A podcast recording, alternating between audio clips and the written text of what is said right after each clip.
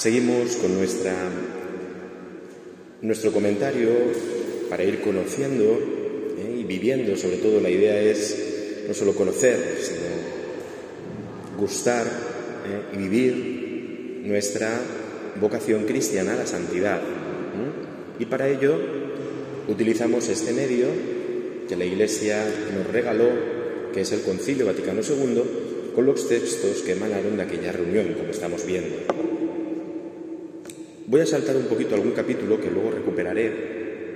Hoy vamos al capítulo 5 ¿eh? de, de este documento llamado Lumen Gentium, la luz de las gentes, que trata sobre la Iglesia. En este capítulo 5, ¿eh? Eh, para mí es nuclear en este documento en toda la doctrina del concilio y nuclear en nuestra vida cristiana.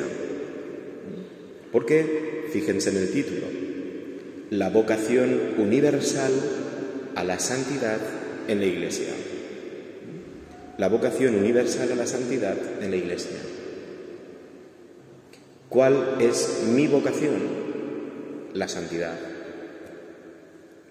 ¿Para qué vivo yo en este mundo? Para la santidad. Es que el Señor nos lo ha revelado. Tenemos que buscar otros caminos, otras finalidades, la santidad.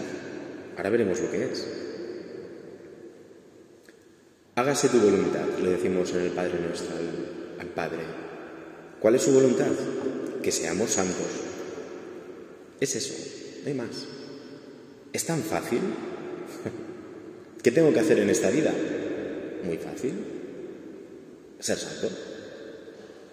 Ya está, no hay más. No hay más. A veces le damos vueltas, ¿de acuerdo? Porque se han metido otras supuestas finalidades ¿eh? en la vida. ¿De acuerdo? Tienes que ser, se nos dice, tienes que ser feliz. A ver qué entendemos por felicidad. ¿eh? Tienes que vivir realizándote totalmente. A ver qué se entiende por realizarse. Porque yo conozco gente que quiere realizarse o que se dice que es feliz y lo que está haciendo es perder su vida, malogrando su vida. Teóricamente, una persona para vivir y crecer lo que tiene que hacer es hacer su bien, el máximo bien. Y el máximo bien de nuestra vida no hay otro que sea Dios y que sea, por tanto, vivir la vida de Dios en mí. Eso es la santidad. No hay bien más alto. No hay bien más alto. No hay cosa más alta a la que podamos tender, a la que podamos haber sido llamados. Es la única vocación. Dios no llama a unos a ser santos, a otros a ser mediocres. Dios llama a todos a ser santos. La Iglesia, nos dice este documento en el número 39, la Iglesia es santa.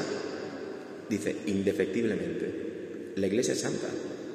Porque Cristo, el Hijo de Dios, a quien con el Padre y con el Espíritu Santo se proclama el solo santo, amó a su Iglesia como su esposa, se entregó por ella para santificarla, la unió a sí mismo como a su propio cuerpo y la llenó del don del Espíritu Santo para la gloria de Dios. La Iglesia es santa. Cuando hablamos de la Iglesia, os dije el primer día que tenemos que añadirle siempre esta nota esencial, la Santa Iglesia Católica.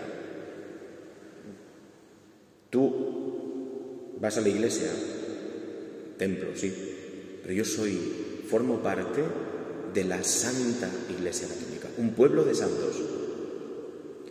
Cuidado que ni el mayor pecado, ni la mayor miseria, nada afecta a la santidad de la Iglesia. La santidad de la Iglesia es que es esposa de Cristo, que es el cuerpo de Cristo. No hay pecado que pueda con la gracia de Cristo. La Iglesia es santa. Fue santa es santa y será santa. Siempre. Otra cosa es que nosotros dejemos brillar esa santidad. Por eso estamos llamados continuamente a la reforma de nuestra vida, a la conversión. Pero la conversión no es otra cosa que yo cristiano volver al camino de la santidad, al único camino, que no hay otro. Hay un momento en que en la historia, también de la espiritualidad, se encuentra o se cree que la santidad es solo para una parte del pueblo de Dios, para los religiosos o los sacerdotes, es para unos pocos, ¿de acuerdo? La vida de perfección se llamaba para los religiosos. Era como el modelo. El religioso que es austero, entregado, que vive en comunidad, que hace penitencia, ese es el santo. Los demás no vamos a llegar nunca a eso, se pensaba. Entonces, ese sí que es santo. Los demás, no, no, no, no. El concilio rompe con, esa, con ese pensamiento. Todos, todos, dice, por eso, todos, fijaos, todos en la Iglesia pertenezcan a la jerarquía o sean regidos por ella, están llamados a la santidad, según las palabras del apóstol. Lo que Dios quiere de vosotros es que seáis santos. A veces puede venir una persona, ¿no? es que no sé lo que Dios quiere de mí, que sea santo. Ya está. Hay gente a veces, ¿no?, que puede pensar, ¿no? Bueno, es que tú, claro, tú eres sacerdote, tú has descubierto tu vocación. Que no, que no, que no. Mi vocación es igual que la tuya, ¿eh? La santidad. Igual. Ya dije la semana pasada, es más, es más problemática la mía, porque yo estoy al servicio de tu santidad. O sea, a mí me va a preguntar Dios por la santidad del pueblo que se me fue encomendado. No tengo otra finalidad. ¿eh? ¿Para qué está un sacerdote en un pueblo? Para servir a la santidad de los feligreses, para anunciar el único camino a, toda, a todo el que crea, al que no crea, quien sea. Para eso está el sacerdote en un pueblo. ¿De acuerdo? Y veremos cómo tiene una llamada específica. ¿De acuerdo? Específica. Pero la llamada es la universal, a la santidad. A mí, ¿qué, qué querrá Dios de mí? Que sea santo. Dentro de la iglesia, el Señor te va a ofrecer, aparecerán distintos caminos, pero el fin, la santidad. No hay más. Esta santidad de la iglesia, dice el concilio número 39, Lumen Gentium, se manifiesta sin cesar y debe manifestarse en los frutos de la gracia que el Espíritu produce en los fieles. Mirad, la santidad no es un esfuerzo nuestro, primeramente. La santidad es Dios, decimos antes de la consagración, santo, santo, santo es el Señor.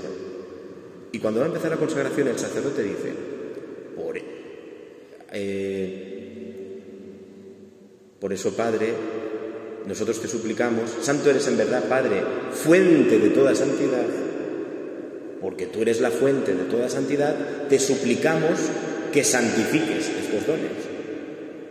A ti que eres el, el santo, nosotros te pedimos que santifiques. La acción es divina. La acción de santificar y santificarse es divina. ¿De acuerdo? Los frutos de la gracia que el Espíritu produce en los fieles. Los frutos de la gracia. ¿De acuerdo? Es decir, es un don divino. Porque la santidad no es otra cosa que la participación en la vida divina. ¿De acuerdo? Formar parte, vivir la vida divina, que es la plenitud absoluta, el bien absoluto, la felicidad absoluta, la verdad absoluta, la luz sin oscuridad absoluta, la dicha absoluta. La santidad es de Dios. ¿De acuerdo? Y es un don de Dios en nuestras almas. Habrá otra definición que va a salir aquí, que es la perfección en la caridad. Dios ha derramado, lo vamos a ver ahora, en nuestro corazón el Espíritu Santo, lo ha puesto como semilla en nuestra alma, Y nuestra vida es desarrollar la santidad, la vida divina en nuestra alma durante toda nuestra vida. No es un fin al que llegamos solo, sino es el sentido de todo lo que hacemos. ¿Eh? No es solo un fin como una meta, sino es una finalidad, ¿de acuerdo? Que está inyectando y llenando de vida mis acciones. ¿De acuerdo? Ya digo, y es la caridad de Dios en mí que alcanza su plenitud. La escritura, lo vamos a ver, lo dice de muchas formas.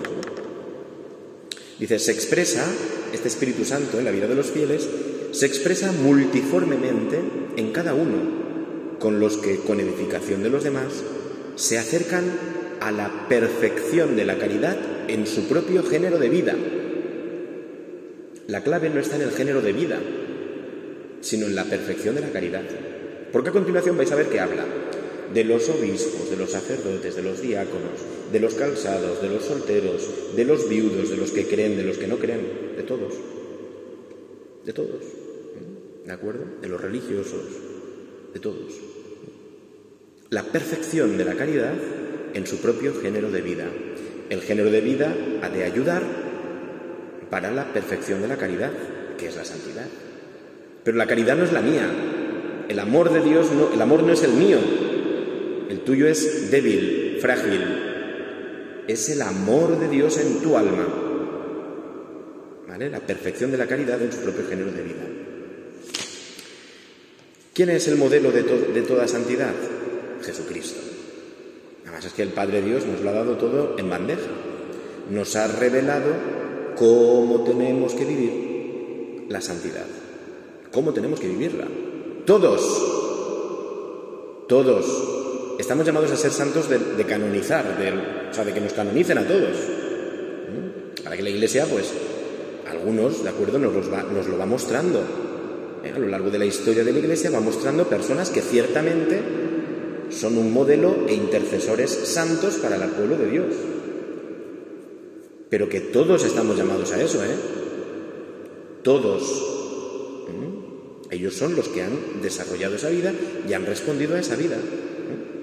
El Señor Jesús llamó a sus predicó a todos y a cada uno de sus discípulos de cualquier condición que fueran la santidad de vida. Sed pues perfectos como vuestro Padre del cielo es perfecto. Él envió a todos el Espíritu Santo, fijaos, no es, no es nuestro esfuerzo, primeramente, la primacía es de Dios. Él envió a todos el Espíritu Santo para que los mueva interiormente y así amen a Dios, que es la santidad. Ser movidos por el Espíritu Santo interiormente, ¿para qué? Para amar a Dios con todo el corazón, con toda el alma, con todo el espíritu y con todas las fuerzas, y se amen unos a otros como Cristo los amó. Lo hemos dicho mil veces, ¿qué es la santidad? Amar a Dios y al prójimo. ¿Estás cumpliendo lo que Dios quiere de ti? Es que yo no sé si estoy cumpliendo lo que Dios quiere de mí. Ámale con todas tus fuerzas y ama al prójimo. Estás haciendo lo que Dios quiere. Pero con la caridad de Cristo, ¿eh? Es decir, tu corazón tiene que estar encendido en el Espíritu de Cristo. Es decir, tienes que vivir en gracia. No puedes haber expulsado a Cristo de tu alma por el pecado.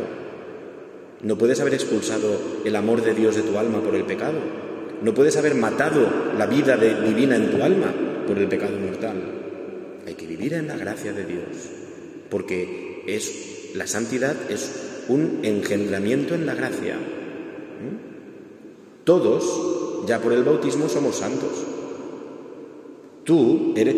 Esto, ¿sabes qué pasa? Que lo decimos. Y ahora te digo, mira, tú eres santo.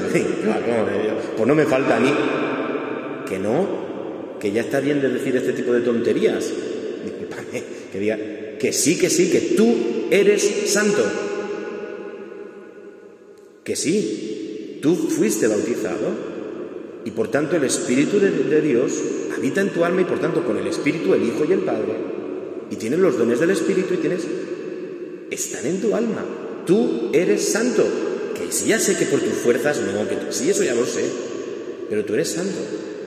Si pasáramos por el detector de rayos X de la santidad, una persona en gracia, ¿de acuerdo? Veríamos su interior y diríamos, ¿es santo? Puede ser alto, bajo, feo, simpático, gordo. Pásalo por el detector, es santo. Es bautizado. Dios habita en él. Tú eres santo. San Pablo se dirige a los creyentes y le dice, les anima a que vivan en Efesios, a que vivan como conviene los santos. Sois elegidos de Dios, santos llamados. Somos santos. Evidentemente, tú sales a la calle y dices, mira, yo soy santo. La gente te va a decir, hombre, tal, porque miran tu, vida humana, miran tu debilidad, ¿qué dices? No sé cuánto, nada, nada. No, tenemos... El problema es que miramos nuestra santidad, mis queridos amigos, parece que le, le preguntemos y pidamos permiso al mundo pecador. Parece que para nosotros ser quienes somos, pidamos permiso al mundo. Oye, mira, ¿me dejas que viva como santo? la gente, eh, si yo soy mejor que tú, que no voy a misa, todo ese tipo de discursos. Y nos acomplejamos, porque nos medimos mal. Nos medimos con un mundo pecador, alejado de Dios. Hombre, no, no me estoy metiendo con la gente. Estoy diciendo el espíritu del mundo que está alejado de Dios. ¿Cómo puedo medir mi vida y mi vocación con eso? Yo tengo que medir mi vida y mi vocación con Cristo. Mi vida y mi vocación con Cristo. ¿Qué pasa? Que la medimos con el mundo en sentido totalmente negativo, como alejado de Dios. Entonces, mido mi vida con una medida falsa y entonces, evidentemente, no puedo vivir mi dignidad de la santidad. No, parece que chirría. Yo le digo aquí a los niños, delante de sus padres, tenéis que ser santos, me, mirarían mal. Me mirarían mal. ¿Qué está diciendo el cura, mi hijo? ¿Que mi hijo sea santo? Prefiero que sean otras cosas, hombre. ¿Qué dices? y si yo hago caso a eso, pues ya estamos perdidos. No. Nuestra medida es Cristo, modelo de toda perfección. Modelo de perfección es acabamiento, ¿de acuerdo? Es plenitud. Entonces, Cristo. Nosotros estamos en camino, pero el que está, el peregrino no es el que llega a la meta, solo. El peregrino es el que está en camino. El peregrino es el que está en camino, no solo el que llega a la meta. Nosotros somos peregrinos de la santidad, pero ya somos santos. ¿Hemos llegado a la meta? No. Pero la meta ya se nos ha dado en nuestro interior en esperanza. Dirá San Pablo que somos salvados en esperanza. Pero ya lo somos. Ya eres peregrino. Ya has llegado a la meta porque estás en camino. La meta está presente en tu alma, como dirección, sentido y fuerza para llegar. Como tropezamos muchas veces, dice el concilio, como todos tropezamos muchas veces, tenemos siempre necesidad de la misericordia de Dios y debemos orar cada día, perdónanos nuestros pecados. ¿De acuerdo? Para todos, el concilio no se cansa de repetir mil veces esto. Para todos, pues, está claro que todos los cristianos, vuelve a repetir, es cansino, de cualquier estado o condición, están llamados a la plenitud de la vida cristiana y a la perfección de la caridad. Todos. Esta santidad favorece, también en la sociedad terrena, un estilo de vida más humano, evidentemente. Para alcanzar esta perfección, vuelve a repetir, los creyentes han de emplear sus fuerzas según la medida del don de Cristo, la primacía de la gracia. Todas mis fuerzas, pero todas mis fuerzas precedidas por todo el don de la medida de Cristo, acompañada por esa gracia y finalizada por esa gracia. Que tu gracia, Señor, inspire, sostenga, acompañe y finalice nuestras obras. Que todo comience en Cristo y que todo tienda a Cristo. Dice, para entregarse totalmente a la gloria de Dios y al servicio del prójimo. ¿Cuál es el camino de mi vida? ¿Qué tengo que hacer yo en mi vida? Entregarte a Cristo y entregarte a los demás. Que todo lo que tú hagas sea para gloria de Dios. Que brille en tu alma Dios. Que brille en tus acciones Dios. en todo Dios. Eso es ser peregrinos en el camino de la santidad, es decir, ser santos hoy. Mirando siempre a Cristo, vuelvo a decir, ¿eh? mira a Cristo. Como te empiezas a mirar a ti, pero es que no es la mirada adecuada, o a lo que dicen los demás, no. ¿Mm? ¿De acuerdo? Estamos perdidos muchas veces, mis queridos amigos, hemos permitido que se metan pensamientos ¿eh? erróneos en estas cuestiones, en nuestra más honda dignidad. ¿De acuerdo? Y hemos permitido, ¿de acuerdo? ¿Eh? Que no pasa nada, la Iglesia, efectivamente, la Santa Iglesia Católica, a lo largo de la historia va a vivir, a vivir el drama también de la historia, ¿no? Y de las heridas como Cristo, su esposo. ¿eh? Las heridas, la crucifixión, todo. Pero hemos permitido los cristianos que se meta en nosotros uno de los pecados que decía hoy el Señor en el Evangelio que brotan del corazón humano, que es la frivolidad. La frivolidad es, bueno, convertir nuestra vida cristiana también en superficial.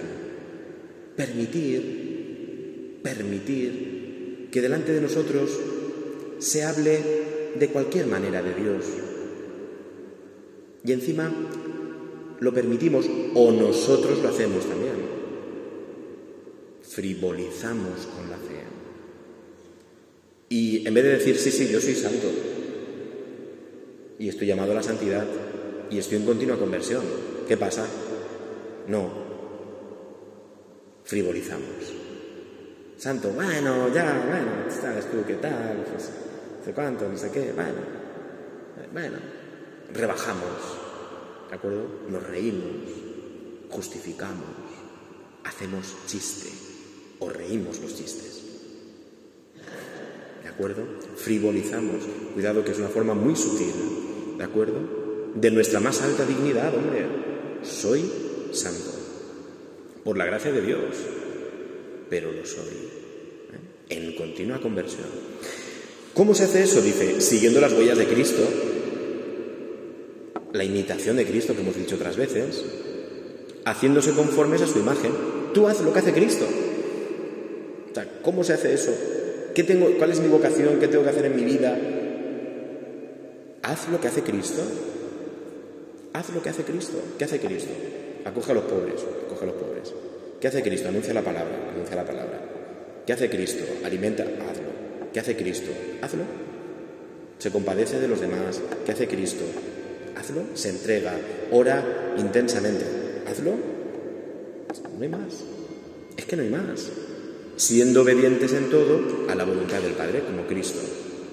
A continuación, el concilio va a decir, como os he dicho, ¿quiénes son, quiénes, quiénes son los que tienen que ser santos? Dice todos, diversos géneros de vida y ocupación. Todos cultivan la misma santidad. Todos. Empieza los obispos, los sacerdotes, ¿de acuerdo? ¿Y qué tienen que hacer para crecer en santidad? Imitar a Cristo, buscar la gloria de Dios, dice en, la práctica diaria de tus deberes. La práctica diaria de tus deberes.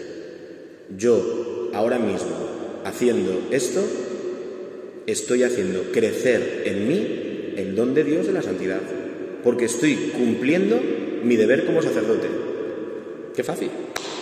No tiene más. Yo esta tarde, celebrando la Eucaristía, ahora, no haciendo teatro, sino celebrando de verdad la Eucaristía, de corazón, entregándome con Cristo. Yo ahí, dando a Cristo, estoy yo creciendo en santidad. ¿Cómo se es santo en la vida diaria? cumpliendo tus deberes, practicando diariamente tu deber. Tu deber. Tu deber como cristiano, amando a Dios y al prójimo. Con tu esposo, con tu esposa, con tu compañero de trabajo, con tu hermano, con tu amigo, con el que estás con todo. La vida diaria. Si es que además es tan sencillo.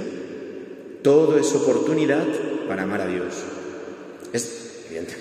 Es tan sencillo, lo digo un poco irónicamente, claro, es tan sencillo. No es tan sencillo, evidentemente, ¿no? No es tan sencillo con nuestras fuerzas. Pero tú llénate de Cristo. Llénate de Cristo. Imita a Cristo en todo. En todo. Cuidado que a veces imitamos a Cristo en partes. Pues Cristo, esto me habéis oído decirlo cuando hablaba de los sacerdotes. Pues Cristo comía con los pobres. ¿Vale? Y también Cristo pasaba noches enteras en oración. ¿De acuerdo? Pues yo me voy a comer con los pobres pero también vete a las noches enteras en oración. Yo esto lo acordé que lo decía de los sacerdotes, ¿no? Como alguna vez se me decía, ¿no? Es que, o he oído, ¿no? Es que tú lo que tienes que hacer es estar más donde está la gente, ¿no? Donde está la gente, pues tú tienes que estar. Claro, porque Cristo estaría ahí, claro. Y Cristo también estaría toda la noche en oración en la iglesia. ¿Eso no lo hacemos? Imitar en todo a Cristo. En todo a Cristo. ¿De acuerdo? No solo en las partes que a veces nos pueden parecer más bonitas, en todo. Entregarse como Cristo se entrega, sacrificarse como Cristo se, sacrifica, etc. Los sacerdotes, los diáconos, dice, esposos y padres cristianos, ¿qué hay que hacer? Pues tú eres esposo, sé fiel a tu esposa, con la gracia, ¿de acuerdo? Todo brota de la caridad. Con, nosotros montamos nuestra vida, por así decirlo, sobre la caridad de Dios, ¿vale? El sacramento del matrimonio en la gracia. Con un amor, dice, un amor fiel a lo largo de toda su vida. ¿Cómo tú te santificas y eres santo en tu matrimonio? Dice, educando a los hijos, eh, cuidado, pero no de cualquier manera, en la enseñanza cristiana y en los valores evangélicos. ¿Eh? Es decir, educando cristianamente, es decir, viviendo cristianamente. ¿De acuerdo? Dice, ¿Ves? El es que yo digo va a tocar todos los frentes. Dice, un ejemplo parecido, porque hablando, habla de cómo, cumpliendo sus deberes, son testigos del amor de Dios. Fijaos, dice, un ejemplo parecido lo ofrecen de otra manera los viudos y los viudos y los solteros. También ellos pueden contribuir no poco a la santidad y a la actividad de la Iglesia, porque la clave es la santidad. El Estado, vamos a ver, el Estado también, pero la clave está en la, en la santidad. Porque si yo vivo como un esposo infiel, pues hombre, me parece que no estoy contribuyendo ni a mi santidad, ni a la de mi esposa, ni a la de mi nadie. ¿De acuerdo? Es decir,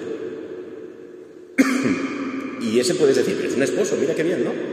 Ha descubierto su camino. No, no, no, no es vive quién eres en el estado en el que estés, pero vívelo con total, haciendo la voluntad del Padre. ¿De acuerdo? Los que, ocupan, los que se ocupan de trabajos a menudo, a menudo duros deben encontrar en esas ocupaciones humanas su propio perfeccionamiento, ayudar a sus conciudadanos, mejorar la sociedad y la creación, han de imitar también con su caridad operativa a Cristo. ¿De acuerdo? Todo. Que trabaja siempre con el Padre para la salvación de todos.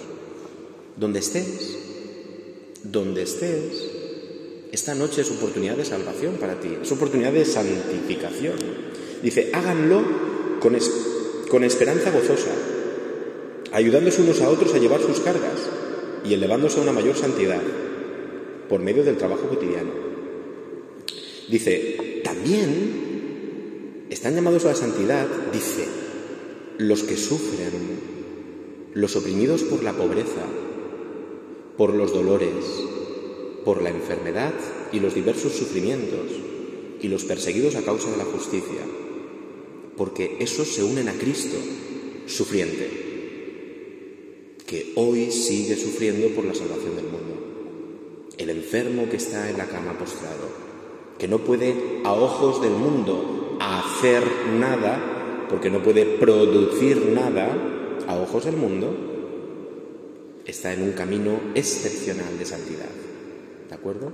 Porque ya podría hacer yo muchas cosas, hablar lenguas, hacer, si no tengo que amor, no me sirve de nada, no sirve de nada. Nada. Haces ruido, haces cosas y ¿lo haces para la gloria de Dios? No entonces no te estás santificando. no te está santificando ni a ti ni a nadie, ¿no? Dice, todos los cristianos, por tanto, otra vez, todos, o sea, que es, serán cada vez más santos a través de todo ello, si todo, fijaos, lo reciben con fe de manos de Padre del cielo y colaboran con la voluntad de Dios, manifestando a todos, con el cuidado de lo temporal, el amor con que el Padre amó al mundo. Yo seré cada vez más santo si la fe, ¿de acuerdo? Si activo, permito a Dios que active en mí la fe y me doy cuenta de que lo recibo todo de Dios, ¿de acuerdo? ¿Eh? Todo lo recibo. Esta noche voy a mi casa, tengo esta situación, tengo que hacer esto. es un don del Padre. Este momento, esta respiración que me permite toser, es el Padre. Me lo está dando el Padre. Este segundo de mi vida, el que acaba de pasar y el otro y el otro, es un don para que yo responda y le sea fiel en este momento. ¿Vale? Bien, vamos a terminar hoy con esto. Disculpen, vaya. Es decir, el concilio va a seguir desarrollando esto, lo seguiremos viendo, ¿eh? pero yo creo que es fundamental quedarnos con esta clave. ¿eh? Reorientar nuestra vida así. ¿Qué buscamos? ¿Para qué está esta parroquia? ¿Para qué existe la parroquia? Para llevar a la santidad a todos sus fieles, a todos los miembros de esta parroquia. Punto. No hay más. Y los medios han de ser adecuados para ese fin. Ya nos los ha regalado el Señor. La oración, los sacramentos, la gracia. está. Tenemos las actividades cotidianas que cada uno tiene y ahí nosotros a vivir la voluntad de Dios, a recibirlo todo del Padre, a manifestar la gloria del Señor, a hablar la palabra de Dios, a, como decíamos otro día, santificar todo lo que tocamos. Pero porque yo soy santo, tú eres santo. Mira, ¿cuántos santos hay aquí? A ver, cinco y cinco, diez, doce, trece y un servidor catorce. Catorce santos. Catorce santos. No puede ser menos que de los de canonizar. Ustedes me dirían, que no, que no, que no. Que no, que eso lo dice el mundo. No mires la vasija de barro que eres. Mira quién te habita. Y entonces verás tu dignidad. No mires la vasija de barro que eres. Eso lo mira el mundo. No, mira quién te habita y quién hace hermosa y brillante esa vasija llena de gloria. Ese es Dios. Por tanto, podríamos, podríamos hacer como una consagración, ¿verdad?, de nuestra vida. Santo eres en verdad, Señor, fuente de toda santidad. Por eso te pedimos que nos santifiques a nosotros. Oración. ¿A algunos se le ha ocurrido pedirle al Señor, Señor, hazme santo? Hazme santo. Señor, que hoy día, que este día sea una oportunidad para la santidad, mía y de los míos. ¿Cuál es la preocupación de un padre y de una madre? Que sus hijos sean santos. Punto. No hay bien mayor. Lo otro es engañarle. Yo es que quiero lo mejor para mi hijo. Sí. Demuéstrale el único camino posible. La santidad. No hay bien mayor. No hay bien mayor ni camino mayor que ha sido revelado que es Cristo. ¿De acuerdo? Por lo tanto, vamos a pedir este don. Es un don, fijaos que en la Eucaristía lo pedimos y Dios lo da. Santo eres en verdad, Padre, fuente de, toda santidad. Por eso te pedimos y en ningún momento lo impide. ¿eh? En ningún momento Dios me coge las manos y me dice, no, no, no, calla, calla. Aunque yo sea un pecador, Dios santifica las ofrendas. ¿De acuerdo? Es decir, la acción de Dios de santificación es lo que tenemos que pedir. Señor, consagra mi vida continuamente. Somos consagrados por el bautismo. Es la consagración bautismal. No hay caminos de mayor... No, no, no. Tu vida es un camino de santidad. Hombre, si las cosas me fueran más fáciles, entonces yo podría ser más santo. No, no. Tu situación es que es dolorosa. Únete a Cristo sufriente. Únete a Cristo que ama al Padre, aun en la situación dolorosa. únete a Cristo en ese momento. Está ahí el camino, ¿de acuerdo? ¿Cuántos caminos de santidad hemos perdido muchas veces? ¿O hemos cuántas oportunidades? Mirad hoy, mirad hoy. No hay otro camino, ¿eh? No hay otro camino. Por eso es hermoso saber que también nosotros formamos parte de la Santa Iglesia Católica, nuestra Madre, ¿de acuerdo? Donde brilla y hace brillar en nosotros la santidad y nos va conduciendo, alimentando, protegiendo y guiando hacia la meta de nuestra santidad, pero estamos en camino y por tanto ya lo somos.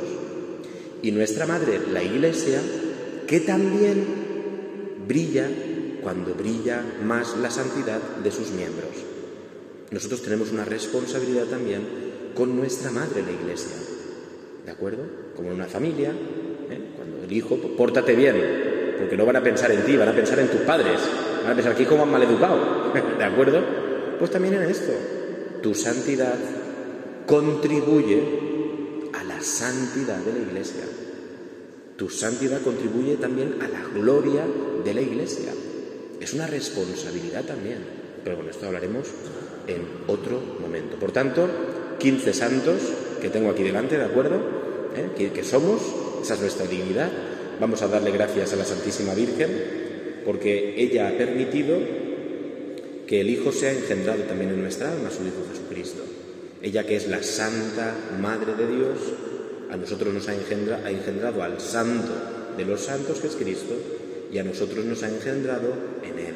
¿De acuerdo? Por tanto, si tenemos una Madre Santa, los hijos también estamos llamados a ser, ya hoy, como nuestra Madre, ¿eh? santos también. Vamos a pedir a la Santísima Virgen, que veremos que tiene un capítulo dedicado a ella en el concilio, en este documento al final. Vamos a pedirle a la Santísima Virgen este, esta petición. Señor, hazme santo por medio de la Santísima Virgen. Hazme santo, Señor. Y yo como sacerdote te pido, Señor, que santifiques, ¿eh? como una consagración, que santifiques todos los miembros, a todos los fieles cristianos de esta parroquia y a los que no lo son.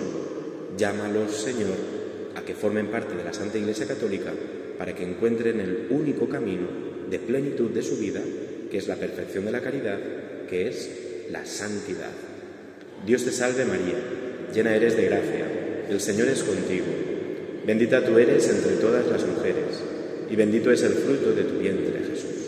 Santa María, Madre de Dios, ruega por nosotros pecadores, ahora y en la hora de nuestra muerte. Amén. En el nombre del Padre y del Hijo y del Espíritu Santo.